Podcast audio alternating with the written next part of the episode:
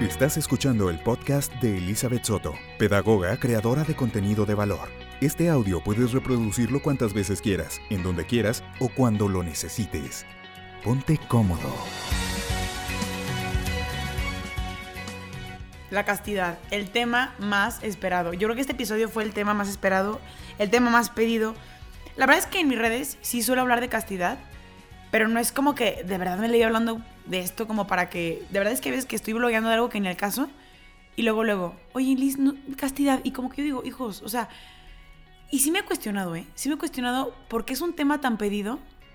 Y creo que la respuesta es que no le hemos logrado entender. Hay un término muy erróneo de la castidad que justo te invito a que te quedes para que reflexionemos juntos sobre este tema. Y justo por eso, o sea, estés a favor o en contra de la castidad, o no la entiendas, o si la quieras y no la entiendas, y el issue que tú traigas, justo por eso he titulado este episodio Castidad con signos de interrogación, para que te la cuestiones. Entonces, la verdad es que hace un tema tan pedido yo decía, híjole, qué difícil. Voy a tener que darme un super refresh a todo lo que he leído, voy a tener que leer mucho más, voy a tener que acomodar conceptos y luego dije, a ver, no. ¿De qué sirve agarrar un libro de teología del cuerpo, agarrar un libro de castidad, chutármelo hacer un abstract de él y grabarlo.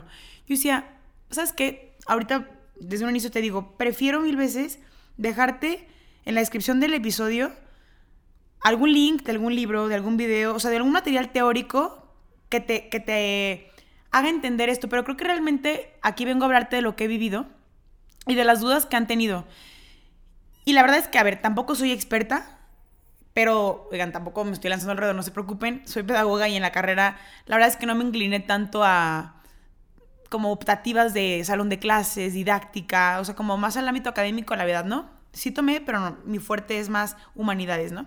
Entonces, sí tuve materias de noviazgo, de matrimonio, de familia, sexualidad, o sea, la verdad es que sí, sí hay como un sustento y sí he leído, no te preocupes. Y bueno, pues te voy a contar mi testimonio y lo que pienso, ojo, cuando hablo de mí no es porque quiero que me veas a mí como modelo ideal. Lo hago porque en lo personal cuando yo voy a ver una conferencia, una plática, escuchar una conferencia plática, la verdad es que me sirve muchísimo que la persona que me está hablando me vaya contando lo que ha vivido. No es mal plan, pero no tanto por escucharlo él, sino que como que se me facilita mucho más entender y aterrizar las ideas a lo que he vivido o prevenir algo que no quiero vivir, ¿sabes? Y bueno, primero te voy a contar la historia de una amiga. La verdad es que esta amiga cuando me estaba platicando esta historia, me ataqué la risa y sí le dije, mujer, de verdad, permíteme la próxima vez que hable de castidad o de sexualidad, contar esta historia. Y me decía, pues con que sea anonimato está bien, entonces pues ahí te va la historia. Llega, me pide un consejo, me dice, Liz, yo sé que yo es la castidad, la verdad es que me cuesta muchísimo trabajo, de verdad me dice, Liz, no puedo, o sea, no me puedo aguantar. Entonces me empezó a contar, te voy a poner en contexto, es una niña que ya tiene un buen rato de formación, es una niña de valores, es una niña de familia bien, o sea, es una niña bien, es una niña formada. Y me sale con que descargo Tinder, ¿no? Yo para este punto de la historia yo me estaba riendo. Y yo le decía, mujer, qué necesidad, pero bueno, está bien, sigue. Y, me decía, Liz, pues conocí un niño súper guapo, empezamos a hablar, salimos dos que tres veces, lo veía súper bien. Y me dijo, la verdad es que, pues después de dos, tres citas, pues terminamos en un motel teniendo relaciones. Y yo, mujer, ¿por qué? Y me decía, es que Liz, de verdad me cuesta muchísimo y no entiendo y eso que la quiero vivir y por más que una y otra y otra vez no puedo y caigo y caigo. Yo le decía, a ver, stop, le dije, te voy a hacer una pregunta, porque ya sé por dónde va la cosa. Le dije, a ver, te pregunto, ¿por qué quieres vivir la castidad? Y me contesta, pues, y con la sonrisilla, ¿no? De que, me dice, pues porque está bien, pues porque tener relaciones está mal. No, le dije, a ver, Justo por eso no la puedes vivir porque me queda claro que no la has entendido. O sea, cuando tú entiendes la castidad, solo basta con que tengas voluntad para poderlo lograr, ¿sabes? Y es un camino, pero creo que muchos de nosotros no hemos logrado entender qué es la castidad. Y no, la castidad no es no tener relaciones sexuales. No, por favor, este término está súper mal. O sea, la castidad no solo la viven los sacerdotes, no solo la viven las consagradas, las monjas. Nosotros también podemos vivir la castidad, también en el noviazgo y en el matrimonio. A ver, ¿cómo que en el matrimonio? te estoy diciendo que tener relaciones sexuales antes del matrimonio no es castidad, o sea, no tenerlas, pues, más bien. Entonces, te voy a platicar un poquito. Yo no nací viviendo la castidad, yo no nací defendiendo la castidad, o sea, te voy a poner un poquito en contexto. Yo nací en una familia católica y vas a decir, ay, qué fácil, desde niña súper mocha, pues claro que por eso. No, la verdad es que no. Por favor, y justo te quiero hacer esta invitación, quiero que en este episodio aprendas a separar y a divinizar la castidad. O sea, También necesitamos un poquito de nuestra razón para poder entender esto. Sí, es verdad, Dios quiere la castidad, pero creo que si nos vamos a esa parte, mm, no.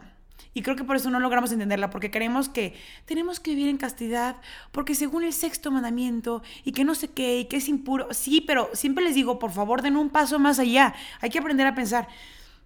Y bueno, si tú googleas castidad, la definición que te va a salir es renuncia a todo placer sexual. Y está súper mal, eso es súper ambiguo. O sea, la verdad es que castidad va mucho más allá. Y te prometo que es la única definición que te voy a dar. Para empezar, la definición de castidad, eso de renunciar a todo placer sexual, es no es una castidad plena, porque ya te he dicho que, a ver, también se vive en el matrimonio, y en el matrimonio, al tener relaciones sexuales, si hay placer, y el placer no es malo, al contrario, el placer es un don. Entonces, bueno, a ver, Liz, entonces, ¿qué si es castidad? Te prometo que es la única definición que te voy a dar. Según San Juan Pablo II, la castidad es la capacidad de dominar, controlar y orientar los impulsos de carácter sexual. Concupiscencia de carne. No, no, no, a ver, Lisa, hasta ahí. ¿Ves? ¿Qué es concupiscencia? ¿Por qué crees? Ahora entiendes por qué no quiero teorizar este tema. Porque me tardaría demasiado. Es un tema muy complejo que me da para dos o tres horas, de verdad. Entonces, ya te dije, te voy a dejar hasta abajo términos, libros, etc. Y bueno, comenzamos ahora sí con mi testimonio. Yo, por así decirlo, formalmente, hace dos años empecé a vivir la castidad. Tengo un anillo por el que todo mundo pregunta, ¿qué es ese anillo de la castidad? ¿Cómo tiene que ser el anillo? ¿Cómo que tiene que ser el rito? ¿Tiene que haber un rito? A ver, oigan, de verdad, tú te puedes ir a Pandora a comprarte un anillo con un corazoncito y ese puede ser tu anillo de castidad. Así como también te puedes ir a la tienda marca Patito y comprarte un anillo liso, lo que sea. Es más, ni necesitas el anillo. Hay personas que quieren la castidad y no tienen el anillo. O sea, se cuenta que el anillo es más como tipo el signo de la castidad o como un recordatorio. O por ejemplo, un amigo me preguntaba, ¿cómo que un recordatorio? Y yo, sí, es como, pues mi recordatorio de que estoy viviendo en castidad. Y me decía, Elis, no inventes. Y me decía, imagínate que estás acá en unos besos, se va aprendiendo la cosa. Me dijo, ¿a poco ves el anillo y se te baja? Y yo, a ver, me daba risa, ¿no? Y ahorita vas a entender por qué te digo esto. Pero es como en un matrimonio. No es como que si la esposa se levantó con prisa y salió de la casa y no se puso el anillo, digas, y ya se divorció. No se puso el anillo. De verdad que el anillo es lo de menos. Pero bueno, como me han preguntado mucho si quiere decirles, puede ser cualquier anillo. Realmente el compromiso que importa es el compromiso contigo. Y bueno, es el primer consejo que te quiero dar. Con esto que me decía mi amigo de Ailis, no, no me digas que justo ves el anillo y te relajas. Justo creo que fui aprendiendo a que las decisiones se toman antes del momento y no en el momento. ¿Cómo es esto? Por ejemplo, si tú, no sé, em, estás con alguien que te gusta mucho y las cosas se van subiendo de nivel, la verdad es que hay que saber, y no hay que ser niños chiquitos, o sea, si, el niño va por ti, vas a cenar y te regresa y estás en el coche, pues no te quedes una hora en el coche con él. O sea, hay que aprender a cuidar los momentos. A eso me refiero con las decisiones se toman antes del momento, no en el momento. Si tú decidiste vivir la castidad, pues aprende a cuidar ese momento para poder vivir la castidad, ¿sabes? Y en este episodio, la verdad es que el escucharlo, perdón que te lo diga, pero no te vas a hacer casto, no es como que vas a terminar de reproducirlo y ya, ya terminé de escuchar a Liz, ya soy casto. A ver, así como yo decidí vivir la castidad, la verdad es que no por haber decidido vivirla, empecé a vivirla. Fue un proceso y tuve que hacerlo práctico para poder vivirla tal cual. Entonces, tú puedes decir, pues sí, pues cuando eres soltero está facilísimo, no tienes pruebas, y uno que otro por ahí va a estar pensando, no, Liz, la verdad es que justo lo contrario, justo porque estoy soltero, no puedo vivir la castidad. Y puedes estar pensando, pues la verdad, Liz, es que pues cada fin me doy. Exactamente, y te felicito. Está súper bien utilizado ese término que estás usando y tan actual. Me di, te diste, literalmente te diste, pero ¿sabes qué? Te diste en tu totalidad. Y no solo física, también emocionalmente. Y qué fuerte, porque creo que esto está creando relaciones codependientes. Cuando las mujeres tenemos relaciones sexuales, secretamos una hormona en específico que es la oxitocina. Por eso le llaman como el hormona del amor. La secretamos cuando estamos teniendo relaciones sexuales y cuando tenemos un parto. O también cuando estamos lactando. ¿Y sabes por qué se secreta esa hormona? Porque es la que hace ese apego. Y realmente, naturalmente, es un apego sano. ¿Por qué? Porque realmente, pues, el tener relaciones en un matrimonio pues, ¿qué tiene de tóxico tener un apego con tu esposo sano, con tus hijos? Por eso es que los hijos buscan tanto a la mamá, sobre todo en los primeros años, porque crean ese vínculo. Y también la mamá es muy protectora. Y por eso tal cual, como mamá, como dice su término, como dice la palabra mamá, es muy maternal. ¿sabes? Que cuida, que protege. Entonces, imagínate regar, imagínate mujer, regar esa hormona cada fin de semana con un fulano diferente. Y tú puedes pensar, Liz, la verdad es que, pues la neta sí lo hago y no es como que soy dependiente al cuate con el que me di la semana pasada. No, no es así. O sea, es algo hasta fisiológico y psicológico que inconscientemente vas creando. Y llega un punto en que de verdad vas perdiendo tu autoestima porque tu ser se va regando en miles de pedacitos y miles de personas y no sabes ni quién eres, ¿sabes? A ver, Liz, relájate.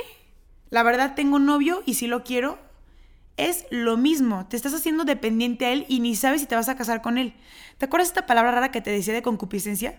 Esta palabra se refiere como al depender de algo terrenal, algo carnal. Entonces, la verdad es que la concupiscencia tal cual ciega al hombre.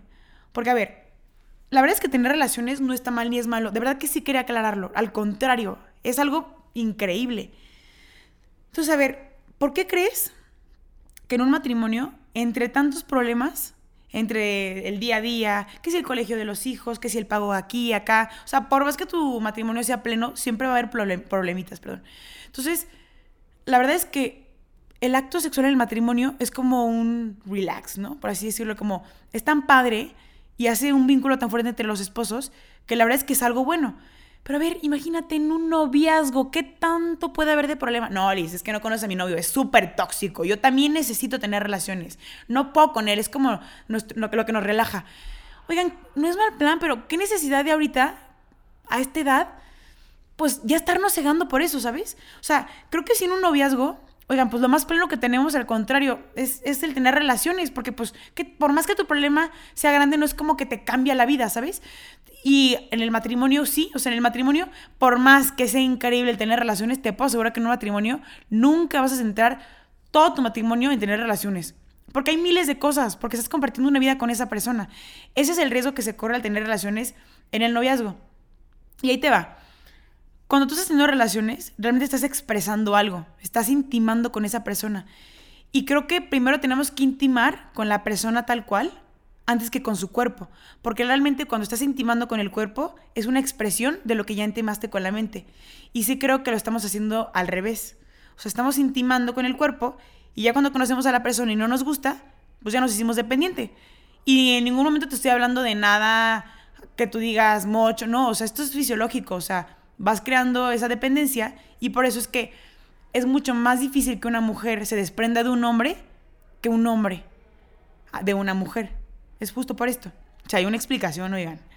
Y bueno, si ya tienes novio y te quieres casar con él y la relación lleva mucho más allá, la verdad es que no pierdes nada. Edúquense y aseguren la fidelidad, porque justo por eso te decía que también podemos vivir la fidelidad en el matrimonio. O sea, la, la castidad no solo se vive, acuérdense, cuando eres sacerdote, cuando eres monja. O sea, acuérdense que también se vive en el matrimonio. ¿Sabes por qué se vive en el matrimonio? Porque la castidad también involucra la fidelidad. Entonces, cuando tú te acostumbras, al ser una pasión sexual, a, a dominarla, cuando tú te cases, es mucho más fácil que le seas fiel a tu esposo o a tu esposa, porque con ella misma, que es a la que más quieres y la que más te gusta, te acostumbraste a hacer eso hábito, ¿sabes? O sea, como que decir, vamos a aprender a controlar esta pasión. Entonces, es mucho más fácil que si a tu esposo se le pone la secretaria enfrente en un futuro, controle esa pasión sexual porque lo aprendió a hacer contigo, ¿sabes? Estás asegurando la fidelidad con tu pareja. Y más de alguno puede estar pensando, a ver, Liz, la verdad es que me acuesto con un chorro, me acuesto con varias, y ya que me case, pues tampoco soy malo, solo lo voy a hacer con una. Oigan, no es mal plan, pero no basta con solo tener la buena intención. Oigan, la intención no mueve, no nos mueve, la acción sí, y esa acción se convierte en hábito. Y ese hábito se puede convertir en vicio. Entonces, ¿qué pasa? Que por más que tengas la buena intención, mm, no te digo que es imposible, pero sí creo que tienes que aprender a controlarlo, ¿sabes? Tienes que aprender a trabajarlo y a educarte. Y qué mejor que en una pareja. Y a ver, a ver, Liz, supongamos que ya te creí, entonces, ¿hasta dónde puedo llegar con mi novio o con mi novia? La verdad es que no hay medida. O sea, no hay medida, no te puedo dar un regulómetro que te diga tres cuartos de beso un cuarto de manoseo, o sea, la verdad es que esto no existe, o sea, depende de la persona y también del proceso que va llevando, o sea, de verdad que yo sé que hay personas que pueden estar completamente desnudas y no tener relaciones, como hay novatos que literal con un besito se prenden y terminan teniendo relaciones, ¿no? No te puedo decir una medida, no la hay, Simplemente hay que cuidar el no intimar más de lo que has intimado con esa persona. A Belis, regreso otra vez a lo mismo. Te estoy diciendo que adoro a mi novio, de verdad llevamos años, ya hemos intimado demasiado personalmente, ya estamos listos para poder tener relaciones. Oigan, a ver, perdón, es que creo que no me están entendiendo. O sea, creo que no va tanto por el que tanto estás listo. Es que, el, o sea, cuando tú tienes relaciones es una expresión del amor. Y no puede ser un acto de amor porque el amor es pleno, ¿sabes? Y hay un compromiso de por medio y pues no estás casado, ¿sabes? Y bueno, espero que hasta este punto hayas entendido que el tener relaciones no está mal ni es malo, al contrario, es de lo más bonito que puede haber, solo que es algo tan íntimo de la persona que hay que cuidarlo. Y la verdad es que el venir aquí y hablarte de castidad no es fácil porque yo sé que vivirla no es fácil. La verdad es que ahorita para mí es muchísimo más sencillo vivirla que hace dos años. O sea, yo hace dos años cuando empecé a vivirla, claro que tropiezas, claro que caes, y, no hablo de relaciones sexuales, o sea, la castidad va mucho más allá. La castidad va... Acuérdate que te decía mucho sobre la parte de intimar, ¿sabes? Y creo que la castidad inicia muchísimo en el amor que te tienes, ¿no? Cuando yo empecé a tener un proceso mucho más profundo conmigo, fue cuando me di cuenta del porqué de la castidad. Y la verdad es que también decido vivir la castidad porque tengo demasiada fe en tener una familia y un matrimonio pleno. Y voy a poner de mi parte lo que sea para que eso se pueda lograr. Y te lo digo porque eso marca las estadísticas. Y también sé que no es ley. Oigan, yo sé que todas las personas que viven en la castidad tal vez no aseguran que no se van a divorciar. O también no todas las personas que no viven la castidad tal vez no aseguran que vayan a tener problemas. Puede que también personas que tuvieron relaciones antes de casarse les vaya a ir bien. Pero la verdad es que yo no, yo en lo personal, no, no pienso arriesgar mi matrimonio y mi familia por tener relaciones antes antes de casarme. La verdad es que el tener relaciones no es una necesidad. O sea, hay personas que dicen, y si no tengo relaciones, nadie se ha muerto por no tener relaciones. O sea, no es una necesidad, necesidad de respirar, comer, eso sí es una necesidad fisiológica. Pero fisiológicamente el tener relaciones sexuales no, no lo es. Y mira, te voy a contar un poquito cómo es que he logrado esto. Eh, ¿Te acuerdas que te hablaba mucho de cuidar los momentos? Me voy a contar dos historias. Yo, la verdad es que sí me he ido de viaje con amigos, con amigas. O sea, me acuerdo con mis mejores amigas nos fuimos. Imagínate, era un viaje a Chapala y era de parejitas. Me acuerdo, éramos tres parejas. Y mi mamá dice, ¿quién va? No, pues tal, tal, tal. Y yo. Me dice, a ver, Liz, ¿y van también tres niños? No hace mucha coincidencia que habían tres niños y tres niñas. Y la verdad es que sí, íbamos en plan de parejitas.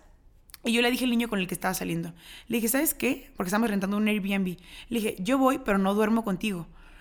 No es broma, o sea, tuvimos que rentar una casa que tuviera, porque todos los cuartos tenían un cuarto con cama matrimonial o king size. Y les dije, si no consiguen un cuarto mínimo con camas individuales o uno que tenga un cuarto solo, yo no voy. Pues terminamos pagando casi el doble, pero terminé yendo al viaje, ¿no? Y el niño me decía, me acuerdo, de que no, chiquita, en la noche voy a juntar las camas, que no sé qué. obviamente, oigan, los niños te van midiendo y claro que, claro que se dio cuenta con lo que se estaba topando y obviamente respetó, ¿sabes? El hombre también, o sea, te va respetando, pero a medida en que tú te vayas respetando, ¿sabes? Y también en otra ocasión, eh, me acuerdo que me fui a un viaje a la playa y en ese momento sí iba con un novio.